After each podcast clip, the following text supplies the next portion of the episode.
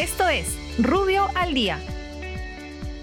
Buenos días, soy Raúl Campana, abogado del estudio Rubio Leguía Norman. Estas son las normas relevantes de hoy viernes 2 de octubre del 2020. Economía y finanzas. El Ministerio de Economía y Finanzas aprueba la guía metodológica de asociaciones público-privadas orientada a promover y agilizar la inversión privada a fin de cerrar las brechas en infraestructura, en servicios públicos, así como la generación de empleo productivo y la competitividad en el país. Vivienda, construcción y saneamiento. El Ministerio de Vivienda aprueba el reglamento que regula el desarrollo y consolidación del catastro urbano nacional para el adecuado diagnóstico de los predios urbanos que conforman el Sistema Nacional de Centros Poblados, delimitando las funciones del Ministerio de Vivienda, gobiernos locales y del COFOPRI.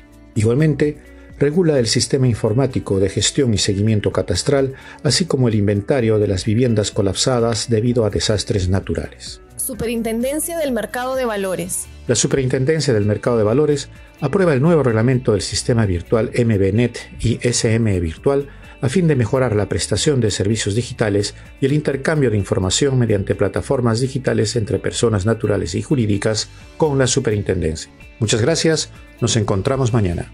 Para más información ingresa a rubio.pe. Rubio, moving forward.